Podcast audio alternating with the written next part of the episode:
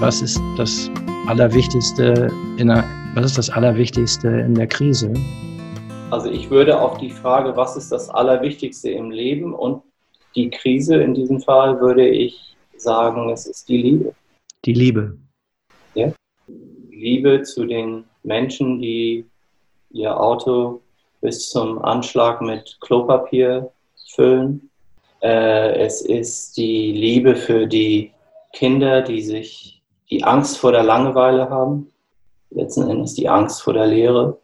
Es ist die Liebe zu allen Erscheinungen, die im Moment äh, zutage treten im Zusammenhang mit dieser Überforderung die, äh, oder neuen Anforderungen, die im Moment alle Menschen eigentlich, äh, mit denen allen Menschen im Moment zu tun haben.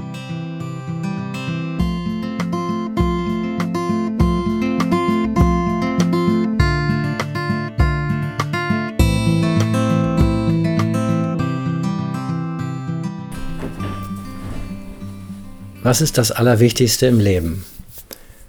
Besonnen bleiben im Angesicht der Corona-Krise. Besonnenheit ist etwas, was mir die letzten Tage überhaupt nicht geglückt ist. Im Gegenteil.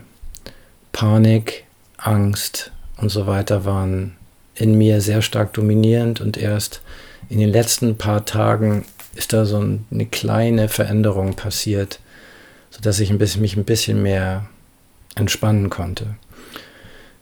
Ich habe die Gelegenheit genutzt und das Gespräch heute ist mit dem ähm, Ritwan-Lehrer Philipp Hasselblatt, mit dem ich schon ein Interview geführt habe.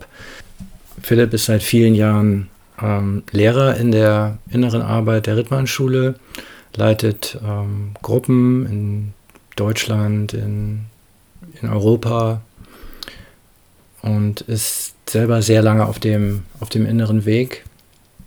Und wir wollten noch mehrere Gespräche führen über die Ritwan-Schule, über den Diamond Approach, über den inneren Weg, innere Arbeit an sich und haben das jetzt heute, die Corona-Krise, die jetzt ähm, am 17. März so ja in Deutschland auch große Wellen schlägt, zum Anlass genommen, um über dieses Thema eben zu sprechen, aus der Sicht des inneren Weges, was man ja daraus lernen kann, wie man damit umgehen kann, wie man vielleicht sogar die Krise ähm, nutzen kann und was sie überhaupt bedeutet. Was ist überhaupt für eine Krise in Wirklichkeit, was eigentlich dahinter steckt, hinter all den chaotischen und, und ähm, auch brachialen Folgen, die wir im Außen jetzt erleben.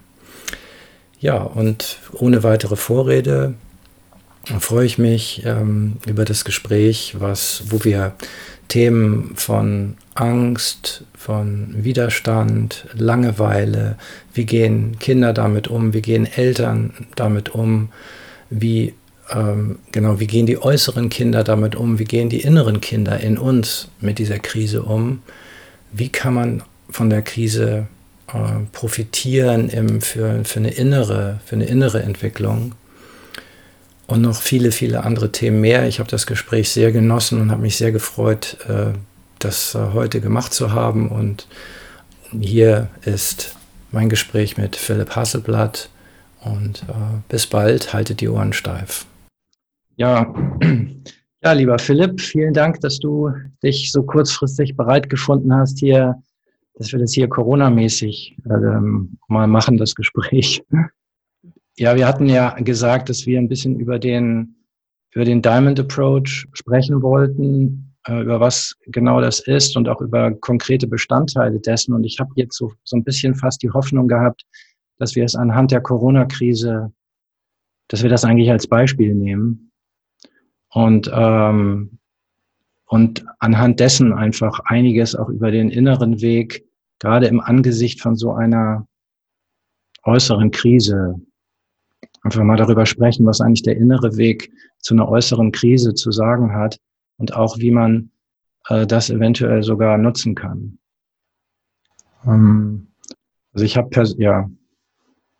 Vielen Dank für deine Einladung, für deine Initiative. Ähm, äh, und danke auch für die Einladung an einen Nichtwissenden,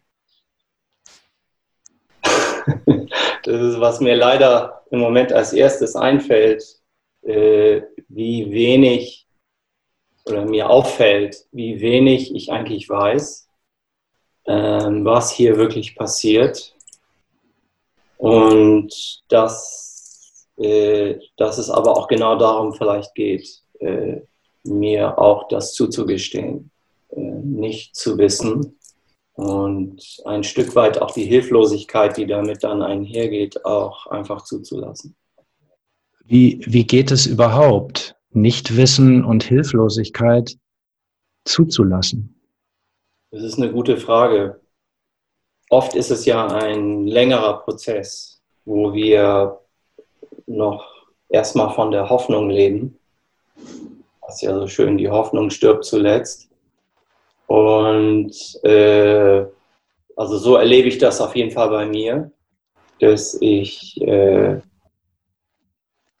eben dann hoffe, doch genug zu wissen und ähm, da ja auch bei den Medien ähm, gut aufgehoben bin, sage ich mit einer leichten Prise Ironie, die mir ja, das ist ja deren äh, Geschäft, mir da die, äh, das Wissen sozusagen zu liefern. Ähm, ja, und äh, insofern merke ich auf jeden Fall, wie, wenn ich mehr in das Nichtwissen gehe, es erstmal äh, stiller wird. Es ist nicht so, äh, da ist nicht so ein ähm, ständiger Denkprozess, der da passiert. Und ich denke, dass dieses Stillerwerden äh, auch ein ganz wichtiger äh, Faktor ist von dem, was im Moment insgesamt passiert. Also, dass, ähm, dass die Menschen immer mehr in sich gehen und durchaus ja auch dieses äh, Bibelwort. Ich bin jetzt selber nicht besonders bibelfest, aber ähm, es gibt ja einen sehr wichtigen Satz. Äh, nur diejenigen von euch, die ertrinken, werden mich sehen. Und äh, wenn ich das jetzt mal auf den Diamond Approach äh, übertrage, dann hat diese Situation so wie sie im Moment sich entwickelt und auch mit der nicht sehr optimistischen Perspektive, die sie im Moment hat, äh, dieses Potenzial, äh, dass wir uns in unserem tieferen Urgrund äh, sehen können, erleben können, die Essenz erleben können, die wir eigentlich sind. Ich bin hier gerade in einer Besprechung. Tür zu. Das war mein Sohn, der hat schulfrei und langweilt sich. Genau. Ähm,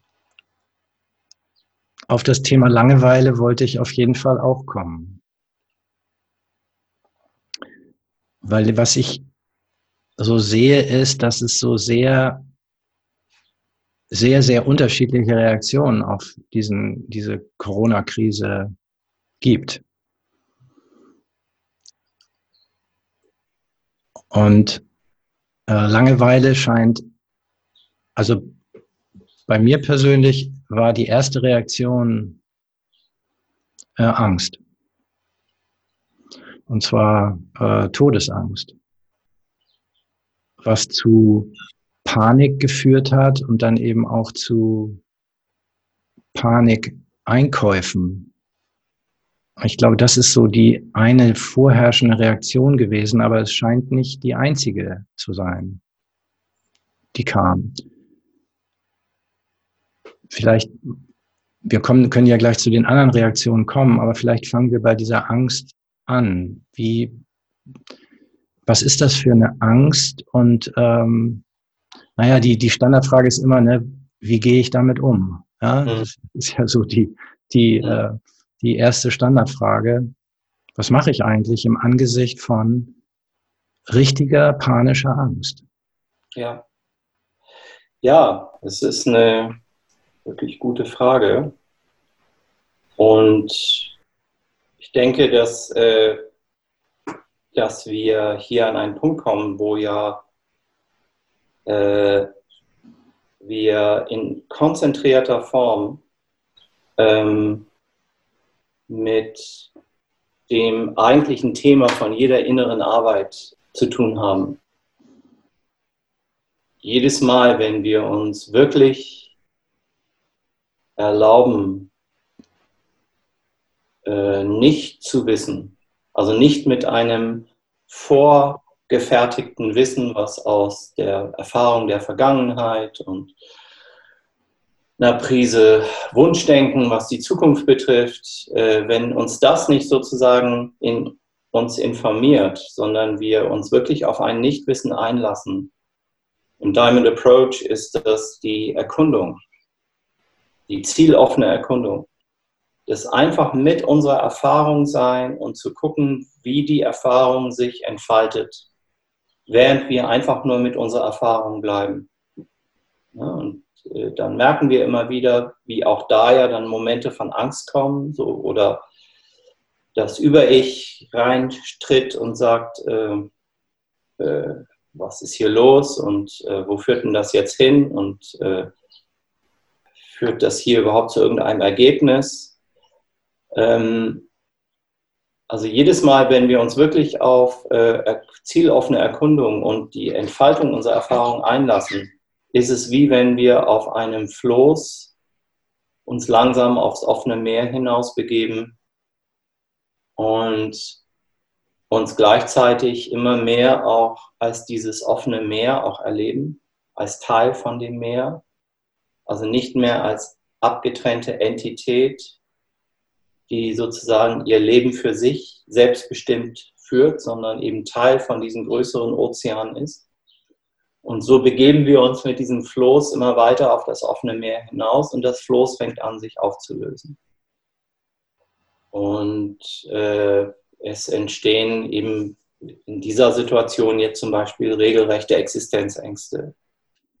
Und mir wird klar in den, in den letzten Wochen, Tagen, Wochen, wie ähm, diese letzten Endes die äh, Angst vor dem Tod nochmal ganz anders in den Vordergrund tritt.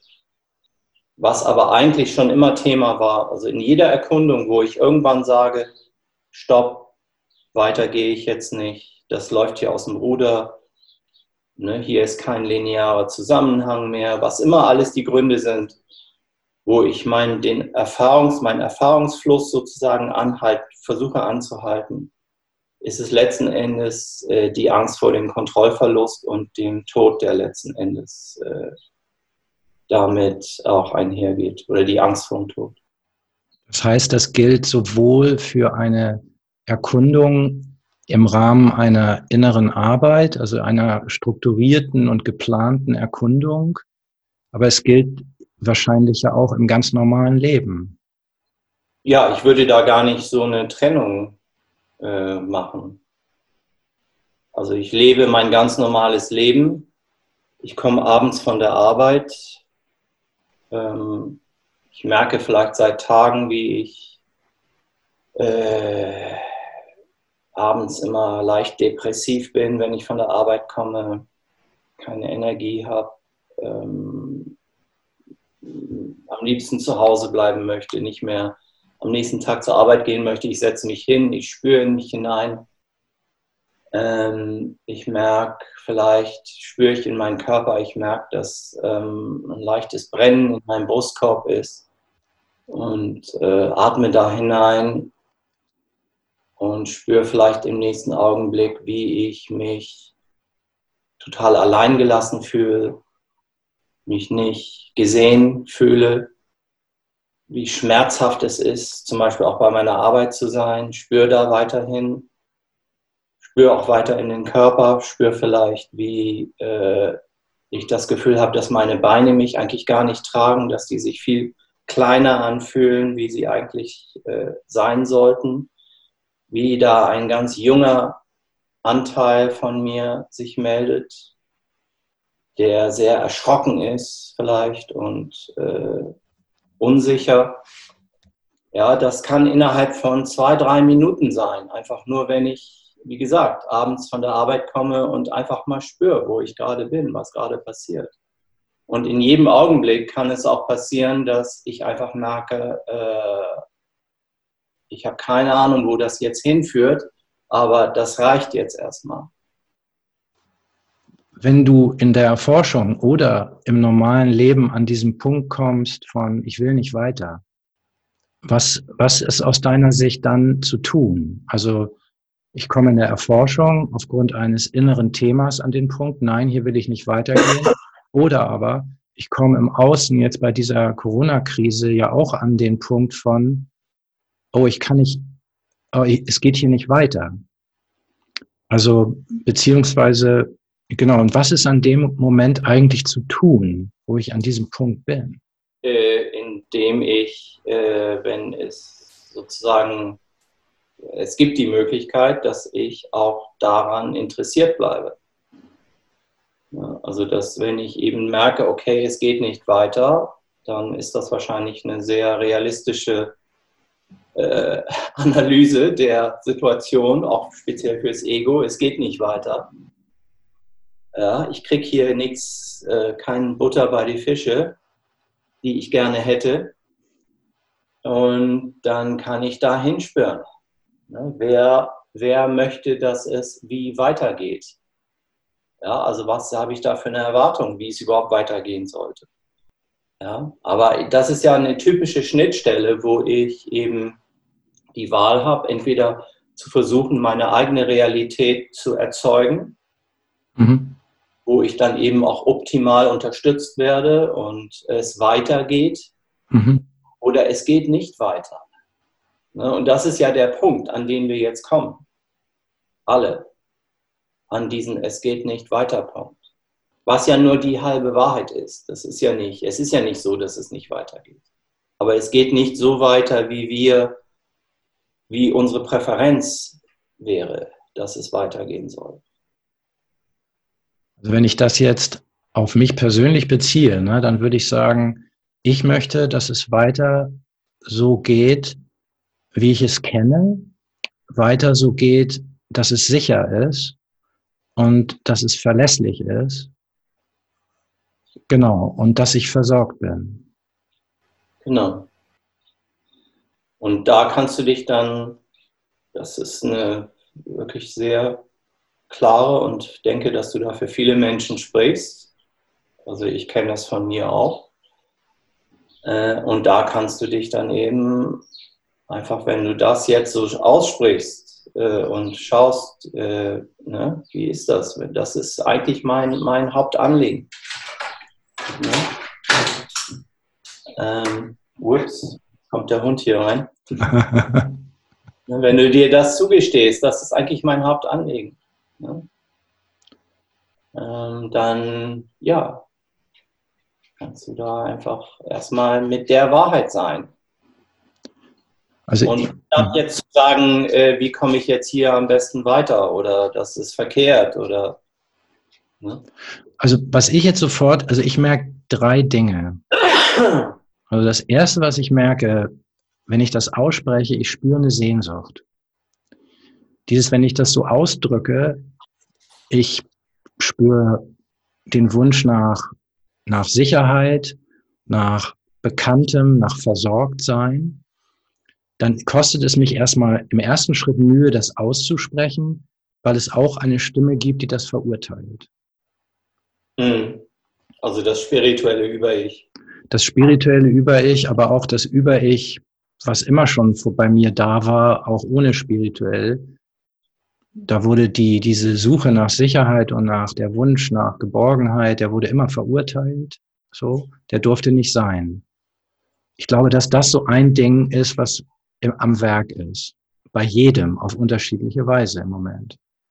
Und das zweite ist, wenn ich das zulasse, also wenn ich trotz Über-Ich, wenn ich mich quasi drüber hinwegsetze, in einem bestimmten Moment wie jetzt, und mich traue, es zu sagen, ich wünsche mir Sicherheit, und ich lasse das zu, dann merke ich, es kommt eine Sehnsucht. Und, und diese Sehnsucht ist von einem sehr jungen Teil, weil du hast vorhin ja auch von dem jungen Teil gesprochen. Also da merke ich in mir deutlich, da ist ein, sagen wir mal, ein inneres Kind oder da ist ein Kind, das möchte Sicherheit. Und vielleicht kannst du darüber, über dieses, dieses Zusammenspiel zwischen diesem Über-Ich und dem inneren Kind oder in dieser Krise nochmal drüber sprechen.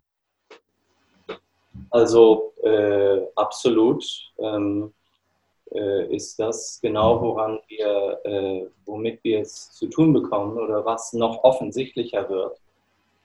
Dieses innere Kind, das Sicherheit möchte, das äh, versorgt äh, sein möchte und das äh, oft auch sagt, eben erst wenn das alles da ist oder einigermaßen gewährleistet ist, kann ich innere Arbeit machen. Ja. Aber erst muss eben äh, diese Grundversorgung, die muss da sein. Ja. Und äh, da äh, werden wir eben im Moment äh, brutal ausgebremst.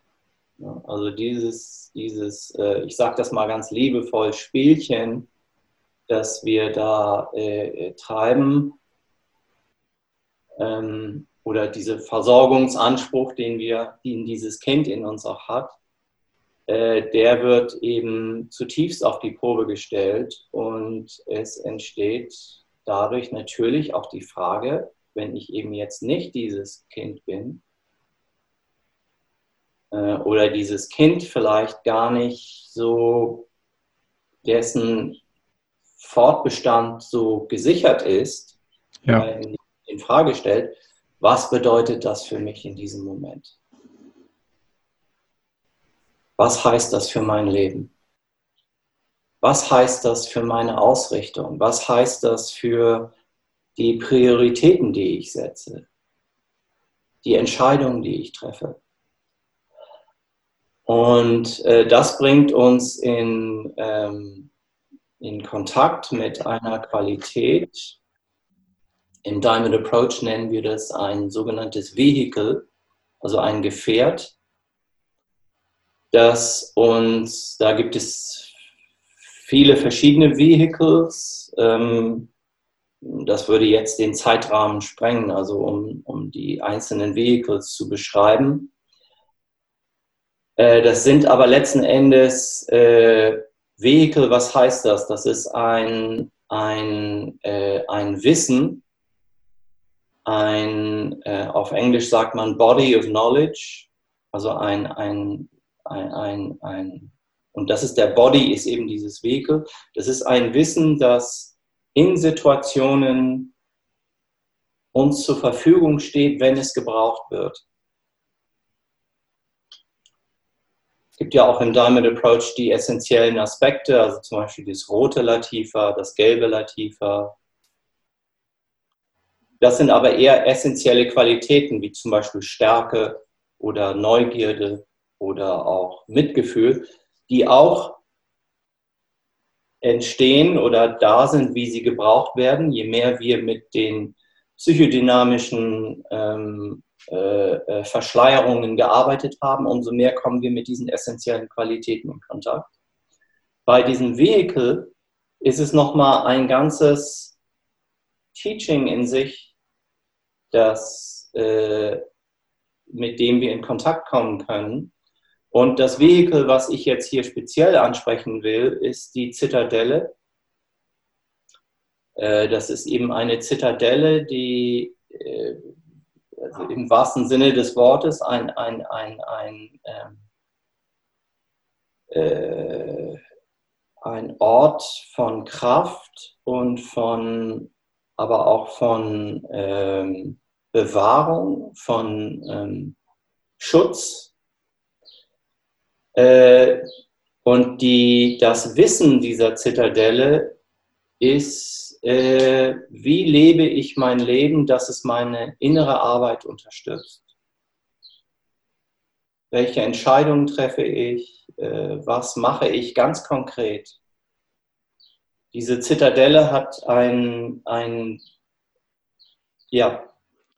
Ähm, nur, nur um das sozusagen, ich kann mir vorstellen, dass wenn, wenn jetzt Menschen, die noch gar keinen Kontakt damit hatten, so das Wort Zitadelle hören, es wäre wahrscheinlich gut, das wirklich konkret auf diese Situation jetzt zu beziehen. Du hast, du hast, du hast ja gesagt, äh, sozusagen, was unterstützt uns jetzt in unserer inneren Arbeit? Und das, das würde mich auch sehr interessieren. Eigentlich die Frage, wie kann ich diesen Moment jetzt oder diese Phase jetzt eigentlich für mich nutzen? Das ist ja letztlich das, worüber, worauf du hinaus willst. Ne? Das kann sich in ganz vielen Bereichen erstmal ausdrücken.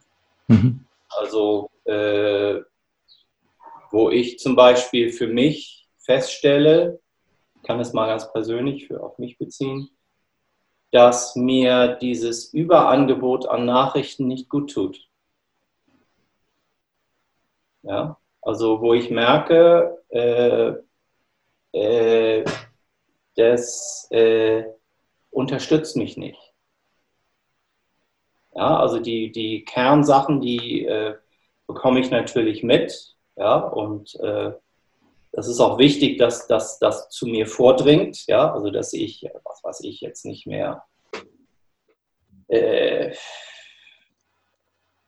essen gehe oder äh, ne, solche Sachen. Ähm, aber äh, dass ich, äh, oder auch zum Beispiel, dass ich merke, ich fange an, mich mehr zurückzuhalten, auch mit anderen dann die neuesten Nachrichten auszutauschen. Und übrigens hast du schon von den Massengräbern im Iran gesehen, die Satellitenaufnahmen, die da sind. Und äh, das ist ein ganz feiner Kompass, ja, wo ich einfach merke, wenn ich das zum Beispiel mit jemandem im Austausch bin und denen das dann erstmal so erzähle, äh, dass das nicht, nicht mehr unterstützend ist.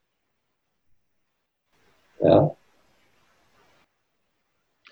Da das, ist ein, ja. Das ist ja fast so, als würde ich eine Art von innerem Distancing machen zu so einem Virus von geistiger Aktivität.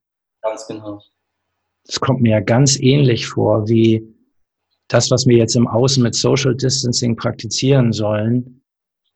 Das heißt ja im Innen, dass man im Grunde an der Stelle eben nicht dann den Virus von dieser Information dann weiter verbreitet, sondern sich wirklich enthält. So ist es, ganz genau. Es ist ein, eine Enthaltung, eine Enthaltsamkeit, ähm, die im Moment äh, essentiell wichtig ist, dass äh, nicht immer mehr einfach äh, die vier- bis achtjährigen unterwegs sind und in Panik ausbrechen. Du meinst jetzt die vier- bis achtjährigen im erwachsenen Körper? Ja, genau, ganz genau. Also ich kann ja nochmal wiederholen, auch wenn es peinlich ist, aber ich war wirklich am Dienstag früh, war ich dieser vier- bis achtjährige, der dann in Panik einfach zu Kaufland gefahren ist und eingekauft hat. Genau, und äh, da wäre dann meine Frage an dich, äh, warum ist das peinlich? Es ist peinlich, dass ich selber an dem Moment nicht, eigentlich nicht die, ja, es ist schwer zu sagen, nicht die Wachsamkeit hatte, das entweder nicht zu tun oder aber es in voller Bewusstheit zu tun. Es war so ein Mittelding. Richtig, aber äh, du bist dabei, ja den, diesen Jungen in dir äh, ja ein Stück weit auszugrenzen, ihn abzulehnen. Ja. Also da, das ist ein bisschen, wo meine Frage herkommt. Also ähm, weil das wird sicherlich nicht, äh, das ist ja genau die, die Situation, mit der wir es zu tun haben, mit dem inneren Kind, das eben, beziehungsweise dem Seelenkind, das an einem bestimmten Punkt in unserer Entwicklung nicht mehr mitkam. Ne? Und dann hat sich eben der erwachsene Boris hat sich weiterentwickelt und äh, ne, ist irgendwann in die Berufswelt eingestiegen, weiß, wie er seine Steuererklärung zu machen hat, äh, wie er eben in der Gesellschaft ein äh, äh gutes Leben führt, aber ein ganzer Teil, ein, ein inneres Kind sozusagen ist äh, eingefroren oder auf der Strecke geblieben und hat sich nicht mitentwickelt. Und da geht es darum äh, zu schauen, inwieweit äh, die, äh, wir ihn da auch abholen können, wo er ist. Statt äh, zu sagen, Mensch, wie peinlich. Ja. Äh, ja. Genau. Also genau. Und ich will aber jetzt nochmal einfach auch um, weil ich weiß, dass das natürlich für einen Großteil der Leute gilt, was, was ich innerlich erlebe. Das war mir eigentlich auch immer bewusst, dass ich wie stellvertretend für eine ganze Reihe von Menschen das in, in mir erlebe, diesen Angstaspekt. Aber ich will jetzt auch mal nochmal auf die andere Seite gehen bei Leuten, die gesagt haben, ach Leute, regt euch doch nicht so auf. So, was soll denn diese blöde Panik? Das ist doch, das ist doch totaler Schwachsinn, jetzt hier total in Panik zu geraten. Die gab es auch. Die konnten auch meine Haltung gar nicht verstehen. Im Gegenteil, die waren sogar wütend. Das habe ich jetzt zwar jetzt nicht so direkt erlebt, aber die waren, viele waren einfach auch wütend über die Hamsterkäufe und haben gesagt, was sind das alles für, für panische Weicheier? Mhm. Wie viele Kilometer Luftlinie sind es von München nach Norditalien? Oh, das weiß ich gar nicht. Wahrscheinlich ein 200 Kilometer? Ja, ja, ein paar hundert, genau. Dann sollen die mal auf YouTube sich die Berichte anschauen über erstickende Menschen, die äh, ja, zu Hunderten verenden. Also das ist Das ist die Realität. Was ist denn jetzt quasi für jemand, der in sich jetzt zum Beispiel Zorn spürt, Zorn und Wut auf diese Hamsterkäufe? Also ich muss dazu sagen, dass ich bin ja auch durch einen Prozess durchgegangen und bin jetzt auch eher an einem Punkt, wo ich sage, ähm, das ist eventuell gar nicht so eine gute Reaktion. Ähm, das hat eventuell viel gravierendere Wirkungen, unsere Versuche, den Virus einzudämmen, haben viel gravierendere Wirkungen, die wir gar nicht einschätzen können. Äh, die Seiten, die Nebenwirkungen sind größer als die Wirkungen, die wir haben wollen in Bezug auf das Gesamtwirtschaftssystem.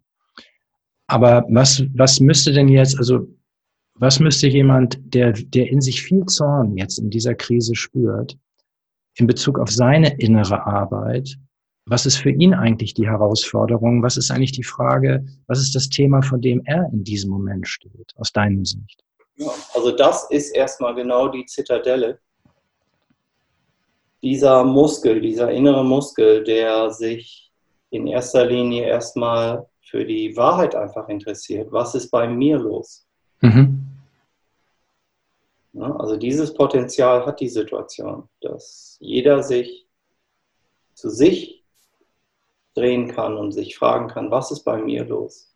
Worüber bin ich gerade so zornig? Was macht mich so wütend? Ne, was verschließt hier mein Herz? Ja, da kann ich, da kann ich sagen, die anderen Idioten. Genau.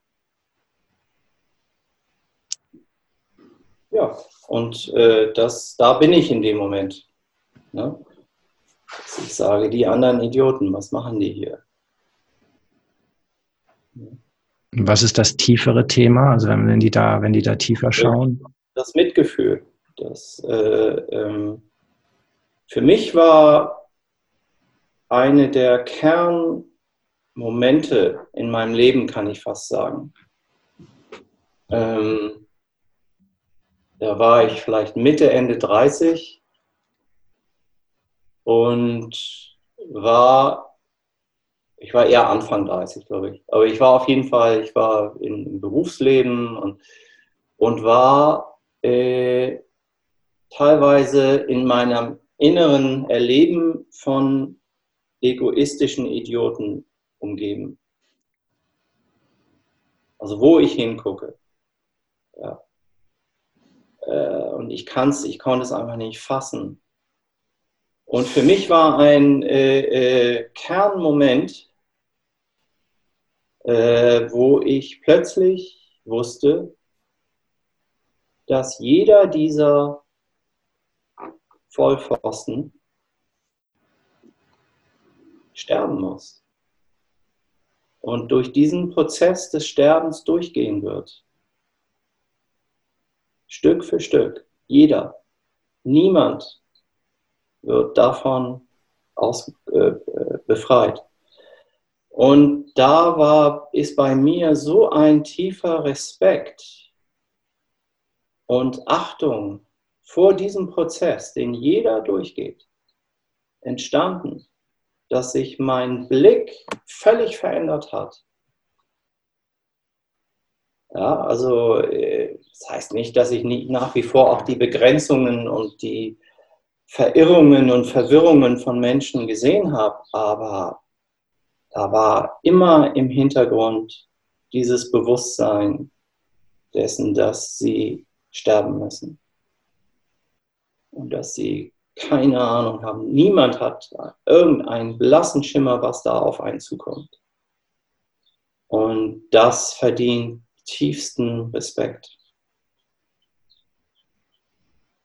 Das heißt, dann ist, das heißt, diese Erkenntnis, dass sie sterben müssen, hat im Grunde das Urteil über sie gemildert oder hat dieses Urteil eigentlich aufgelöst? Es hat das Urteil aufgelöst und äh, diesen, äh, diesen Anspruch in mir, ähm, da irgendwas tun zu müssen. Also ich weiß auch, wie, wie Hamid mal, äh, Hamid Ali, das ist der Gründer auch der Ridwan-Schule, und den fragte mal jemand, warum er nicht ähnlich wie andere Lehrer Leute auch mal auf den Pott setzt und ihnen eine kleine Lektion verpasst, ne? ihnen mal die Ohren ein bisschen äh, massiert. Und äh, da war seine Antwort, äh, das braucht er nicht, das tut das Leben. Das ist nicht, zum Glück nicht sein Job. Also jeder, der normal einfach ein Leben lebt, ob das dann das Erkranken von den eigenen Kindern ist oder äh, existenzielle Verluste, you name it. Äh, da braucht er überhaupt nichts weiter zu tun. Und es eher als vermessen und ignorant sieht, äh, wenn andere Lehrer in Anführungsstrichen meinen, das sei ihr Job. Ne? Also jemanden auf den Pott zu setzen oder dessen Ego mit irgendwelchen exorzistischen äh, Maßnahmen auszutreiben oder keine Ahnung. Und das haben wir jetzt in einer sehr extremen Form. Also, also das heißt, du würdest sagen, Zorn hat immer auch was mit dem könnte etwas mit dem Fehlen von Mitgefühl zu tun haben. Zorn hat sicherlich mit dem Fehlen von Mitgefühl zu tun, aber äh, vordergründig einfach mit dem Fehlen von Kontakt zu sich selbst. Überhaupt. Also durch Zorn kann ich mich äh, verhärten, kann mich ähm, noch mehr als so eine Art eigene Entität spüren. Ne? die dann da eben wie so eine Dampfwalze dann loszieht. Und äh, bin aber eigentlich abgeschnitten von nicht nur von meinen Herzensqualitäten, sondern eben auch von dem Nichtwissen, von dem Wissen, das eigentlich in dem Nichtwissen liegt. Ja, also je mehr ich meine Hilflosigkeit, mein, meine äh, Verletzlichkeit in Zusammenhang mit auch Nichtwissen spüre, umso mehr habe ich ein anderes Wissen, ne, was ich eben dann, was ich, äh, äh, was da sein kann. Das Wissen, wenn ich eben auf dem Floß immer weiter aufs Meer hinaus treibe, das Floß, das Floß anfängt sich langsam aufzulösen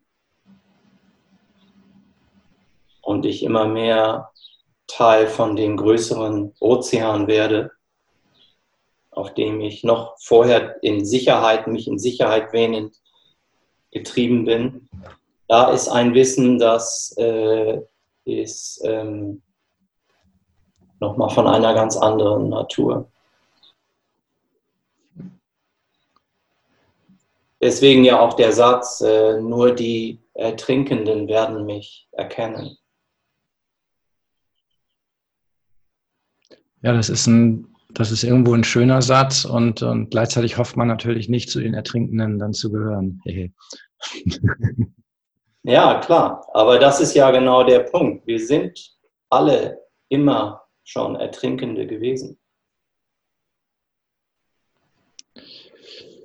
War nie, nie, äh, also das Floß, was wir meinten, was uns äh, sozusagen über Wasser hält, äh, das war immer ein sehr wackeliges Konstrukt. Und deswegen ja auch die Nervosität und die Beunruhigung des Egos, äh, ähm, weil es das natürlich ahnt. Genau, ein, ein dritter großer Block das ist jetzt der, der letzte, glaube ich, den, den wir jetzt in, dieser, in diesem Zuge, den ich ansprechen will, ist der Blog jetzt, der, der mir viel von Jugendlichen äh, gespiegelt wurde, ist äh, das Thema der Langeweile. Dass jetzt dadurch, dass die öffentlichen Einrichtungen geschlossen sind, keine Bars, keine Restaurants, Schulen sind geschlossen, Kindergärten sind geschlossen, kommt man plötzlich mit Langeweile in Kontakt. Und was ist eigentlich aus deiner Sicht, was ist aus Sicht des inneren Weges, was ist eigentlich Langeweile und ähm, was ist das eigentlich und was kann man damit irgendwas machen, irgendwas Sinnvolles? Hm. Frage. Ich weiß, wie ich mal, ähm, äh, mal auf Sardinien im Urlaub war und ich fuhr äh, morgens immer durch diesen Ort zum Strand ähm, und abends dann durch den gleichen Ort vom Strand kommen wieder zurück. Und jedes Mal, wenn ich durch den Ort, Ort fuhr, saßen auf so einer Bank am, am Marktplatz zwei alte Männer und guckten einfach nur auf den Marktplatz und die, den Verkehr, der da vorbeizog.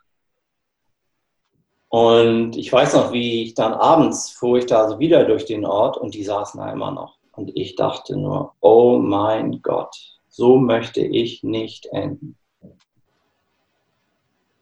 Langeweile pur. Und ähm, je länger ich selber am Strand saß und mehr oder weniger sechs Stunden einfach nur aufs Meer immer hinausschaute, veränderte sich mein Blick auf diese beiden alten Männer, wenn ich da vorbeifuhr. Und irgendwann ahnte ich, dass die in einem eigentlich, das ist natürlich auch Projektion vielleicht, aber ich spürte, welchen, welche Wirkung das einfach nur sitzen und schauen auf mich hatte über die Tage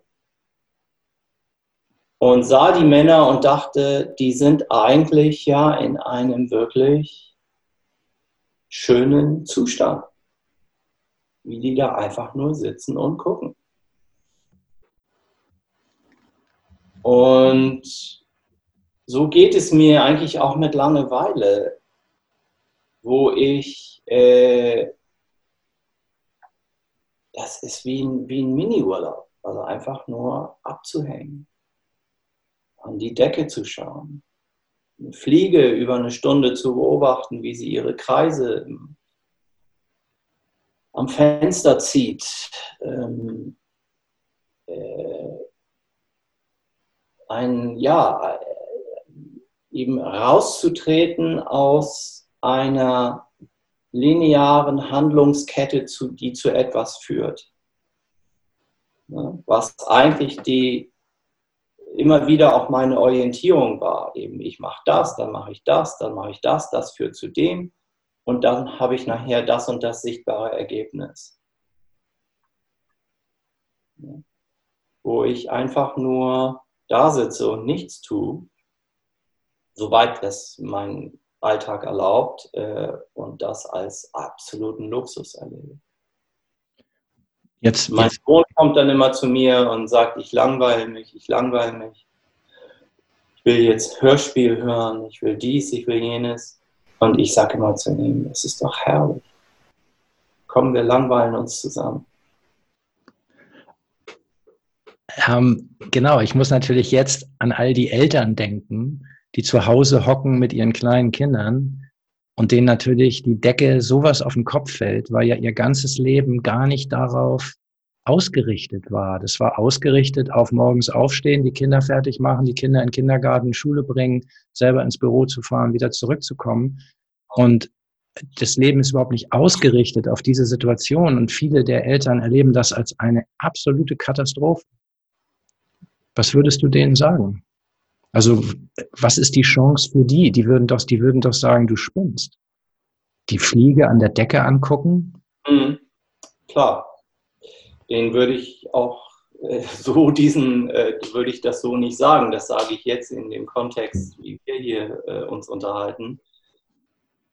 Nö, den würde ich eher sagen, das habe ich jetzt hier persönlich auch vor. Äh, zum Beispiel dass man sich einfach ein Projekt ums Haus vornimmt oder wir wollen hier bei uns im Garten einen äh, Weg erneuern ähm, und äh, hatten eigentlich immer vor, das eigentlich eine, also einer Firma zu geben, äh, dass die dann das mit ihren Geräten machen und ähm, Möglichkeiten. Und jetzt haben wir gesagt, jetzt machen wir das einfach selber.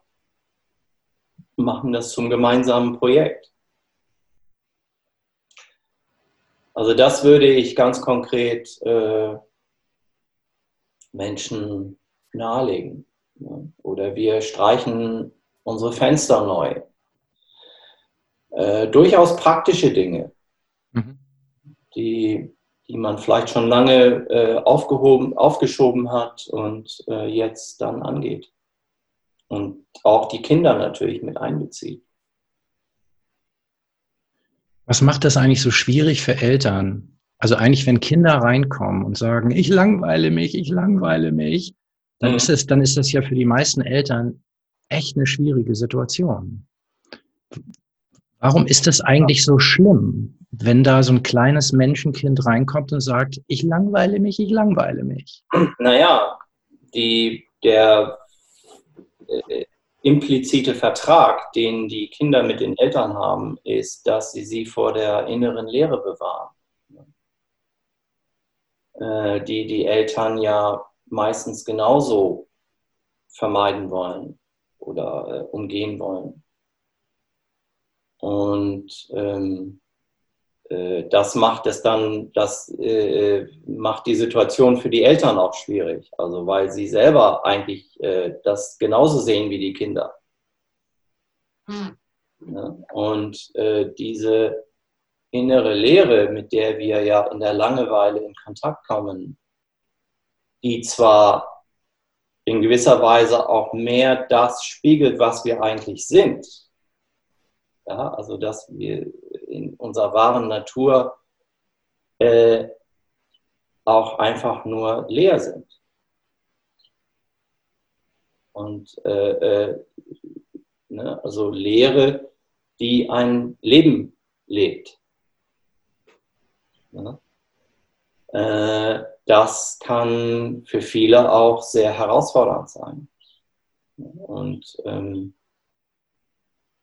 ja, so grenzwertig auch. Ne? Also bin ich jetzt, äh, wenn ich da weiter hingehe in diese Lehre, dann werde ich doch bestimmt depressiv irgendwann. Und bleib dann morgens vielleicht einfach im Bett, dann stehe ich gar nicht mehr auf.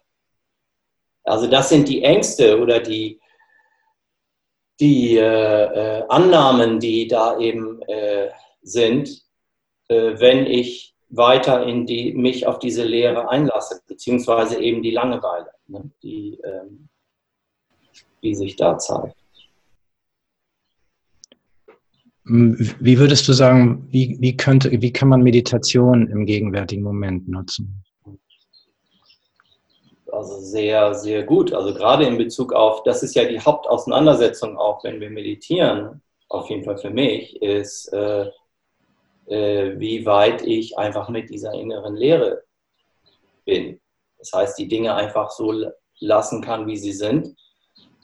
Und eben das Kopfkino, was dann dieser Lehre gegensteuert.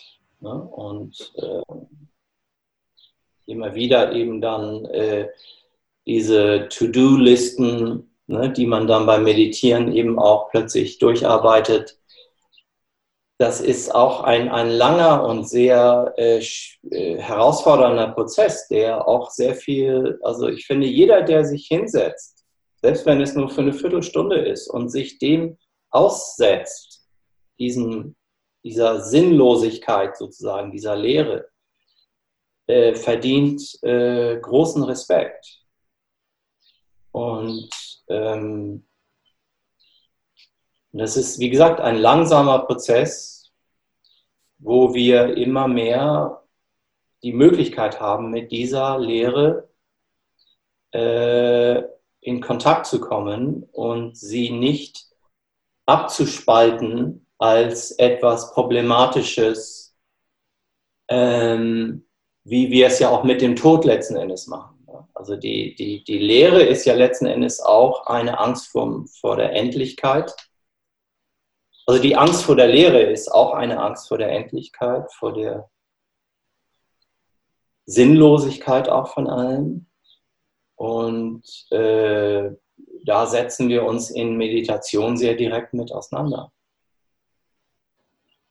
Und wenn jetzt im Rahmen der Meditation bei mir würde natürlich sofort äh, diese, diese Angst auftauchen, diese Panik und sofort jetzt, also To-Do-Listen würde ich da schon gar nicht mehr nennen. Das sind schon, das ist schon was viel härteres. Mhm. Nämlich, nämlich dieses, ich muss jetzt das noch machen, das noch machen, das noch machen, das kann noch passieren. Also bei mir mhm. wäre wär es das, was in Meditation auftaucht ja. jetzt in diesem Moment. Bei anderen würde zum Beispiel auftauchen, also ich bin total sauer, diese Arschlöcher und so weiter. Mhm. Bei anderen würde auftauchen, oh Gott, die Langeweile. Wenn diese harten Themen auftauchen, was tust du dann in Meditation in dem Moment, wenn sie auftauchen? Was machst du dann? Mhm. Also es, es gibt ja erstmal viele verschiedene sehr gute Meditationstechniken. Ähm, ne, beim Vipassana zum Beispiel, ne, kehrt man immer wieder zum Atem zurück und verfolgt einfach nur den Atem. Ne? Und am Anfang schaffst du das vielleicht gerade mal zehn Sekunden oder drei Sekunden und dann wird aus den zehn Sekunden irgendwann eine halbe Minute und dann wird daraus eine Minute und dann bilden sich immer mehr Inseln von einer anderen Wahrnehmung, von einer anderen Präsenz innerhalb der 20 Minuten, die du vielleicht sitzt, die letzten Endes das Potenzial auch von einer Exponentialkurve haben, dass je mehr diese Inseln sich bilden, umso mehr verbinden die sich auch irgendwann und wir erleben in der Meditation an einem bestimmten Punkt, wo wir dann vielleicht mal sagen, nach den 20 Minuten, die wir sitzen, äh, das war heute sehr tief oder war anders. Ne? Also das ist einfach auch Übung, das ist äh, Praxis. Ähm, in der, in der Ritwan-Schule äh, arbeiten wir ganz viel mit ähm, der Kat-Meditation. Das ist äh, das ist ein Punkt, der ist drei Finger breit unterm Bauchnabel, zwei Finger breit nach innen. In anderen Traditionen spricht man auch von Dantien oder vom Hara oder vom äh, Sonnengeflecht. Und da ist zum Beispiel eine Meditationstechnik, einfach immer wieder zu diesem Cut-Punkt zurückzukehren mit meiner Wahrnehmung. Und das ist die einzige Instruktion. Das ist das einzige, was, also die einzige Instruktion eigentlich von dieser Technik, von dieser Meditation ist, dass du dich hinsetzt, dass du möglichst die Tür schließt, dass du eben für 20 Minuten auch ungestört bist und immer wieder zu diesem Cut-Punkt zurückkehrst. Kannst auch in den Unterbauch atmen. Und das ist wie ein innerer Muskel, der äh, wird ähm, trainiert. Und du merkst irgendwann, wie diese Cut-Meditation auch nicht unbedingt aufhört, wenn du irgendwann aufstehst und dich ins Auto setzt und in den Supermarkt fährst, sondern dass du eben plötzlich spürst, wie du an der Kasse stehst und auch wieder ein Teil deiner Aufmerksamkeit nach wie vor in diesem, im Unterbauch ist und du da mit einer anderen Art von Präsenz und auch Gewahrsein deiner selbst in Kontakt kommst, die äh, ja eine, eine ganz starke Wirkung auch hat wiederum auf deine Offenheit oder deine Fähigkeit, diese Lehre, die du eigentlich auch bist, zu integrieren, während du in der Welt funktionierst. Ja, ja, vielen Dank. Ähm, dann, dann haben wir jetzt, ich habe das Gefühl, wir haben jetzt tatsächlich unglaublich viele Bereiche auch ähm, der Arbeit im Diamond Approach und der Ritwan-Schule haben wir jetzt anhand dieses Coronavirus tatsächlich ähm, abge, ähm, sind wir die abgeschritten. Also ich habe ähm, am Anfang eben diese Kräfte von Angst, von Zorn, von Einsamkeit, darüber haben wir jetzt nicht so gesprochen, aber das ist ja letztlich klar, oder Langeweile. Wir haben über das innere Kind haben wir gesprochen. Wir haben auch das Thema Über-Ich angerissen. Du hast die ähm, Lataif, die Latifa mhm. benannt, über die wir ja in, in zukünftigen Gesprächen auch noch sprechen wollen, diese verschiedenen Essenzen, die ja auch in, in Zuge dieser Krise sicherlich auch eine Rolle spielen. Wir haben über die Zitadelle, hast du gesprochen, als ein, eins von vielen Vehicles, von, ähm, die wir dann vielleicht auch nochmal auf andere Vehicles zu sprechen kommen in anderen Gesprächen. Ähm, und, äh, und jetzt zum Schluss eben, und wir haben über die, über Erforschung gesprochen, den Prozess der Erforschung, wenn ich das richtig verstehe, die man jetzt in der Krise eben auch im Grunde gerade jetzt auch nutzen sollte für diejenigen, die das sowieso praktizieren und eben jetzt zum Schluss über die Meditation. Ähm, und insofern habe ich da, bin ich eigentlich super froh über dieses Gespräch, dass wir es in relativ kurzer Zeit auch ein relativ breites Terrain abgedeckt haben, ohne jetzt auch, ohne dass ich das Gefühl habe, dass wir oberflächlich geblieben sind. Und das äh, fand ich sehr ähm, hilfreich. Ähm, äh, vielleicht zum Abschluss, was, ähm, wenn du es auf ich habe dich das beim letzten Gespräch auch schon gefragt. Da habe ich dich gefragt, was ist das Allerwichtigste im Leben? Und da hast du gesagt, das Leben selbst. Und wenn ich jetzt dich fragen würde, was, was ist das Allerwichtigste in der, was ist das Allerwichtigste in der Krise? Also ich würde auf die Frage, was ist das Allerwichtigste im Leben und die Krise in diesem Fall, würde ich äh, sagen, es ist die Liebe. Die Liebe. Ja. Liebe zu den Menschen, die ihr Auto bis zum Anschlag mit Klopapier füllen. Äh, es ist die Liebe für die Kinder, die sich die Angst vor der Langeweile haben. Letzten Endes die Angst vor der Lehre. Es ist die Liebe zu allen Erscheinungen, die im Moment äh, zutage treten im Zusammenhang mit dieser Überforderung die, äh, oder neuen Anforderungen, die im Moment alle Menschen eigentlich, äh, mit denen allen Menschen im Moment zu tun haben. Und wie gesagt, also für mich war ganz entscheidend, die letzten Tage auch nochmal mich zu erinnern an diese Zeit, als ich Anfang 30 war und eben plötzlich wusste, dass alle eben die, die durch diesen Sterbeprozess auch gehen werden, äh, war damals auch für mich eine unglaubliche Liebe für diese ganz, für all, jeden Menschen. Selbst ein, äh, weiß ich jetzt nicht, Josef Stalin, ja, äh, geht durch diesen Prozess irgendwann. Das ist das, das ist der Hammer. Ja, da genau, da fällt mir ein Satz ein, den mein Vater vor jetzt vor vorgestern, als ich mit ihm sprach und da er schon älter ist, 77 und auch Vorerkrankungen hat, also gehört er auch voll zur Risikogruppe. Und, und da fragte ich ihn, äh, Papa, Mensch, die, die, wenn du das kriegst, das ist eine, du hast eine Todeswahrscheinlichkeit von 20 Prozent oder so. Wie, wie geht's dir damit? Und er sagte, nee, nicht 20 Prozent, dass ich sterbe, sondern 80 Prozent, dass ich überlebe. Und, ähm, und er sagte dann, am Ende gehören wir alle zu den 100 Prozent, die sterben. Genau.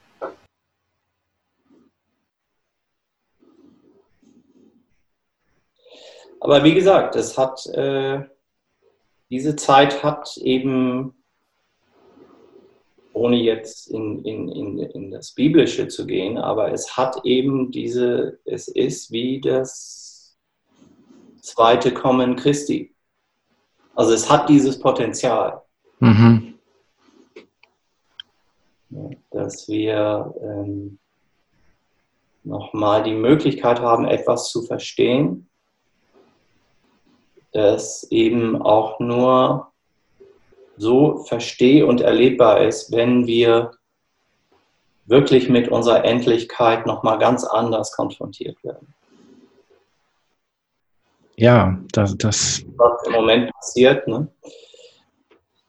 wo wir ja, wir sind ja Kinder einer Zeit, äh, wir haben keine Kriege erlebt, wir sind zwar sozusagen noch von unserer Eltern, also von der Generation unserer Eltern sicherlich, ähm, äh, ist da vieles über die Muttermilch auch auf uns noch übergegangen, aber jetzt erleben wir noch mal eine ganz andere Zeit. Ja, ich kann dir nur sagen, viel, viel, viel, vielen Dank. Gerne. Vielleicht können wir uns ja nächste Woche, äh, können wir das ja fortsetzen. Auf jeden Fall, das machen wir. Ähm, ich stoppe jetzt erstmal die Aufnahme. Gucken. Bleibt gesund, innerlich und äußerlich.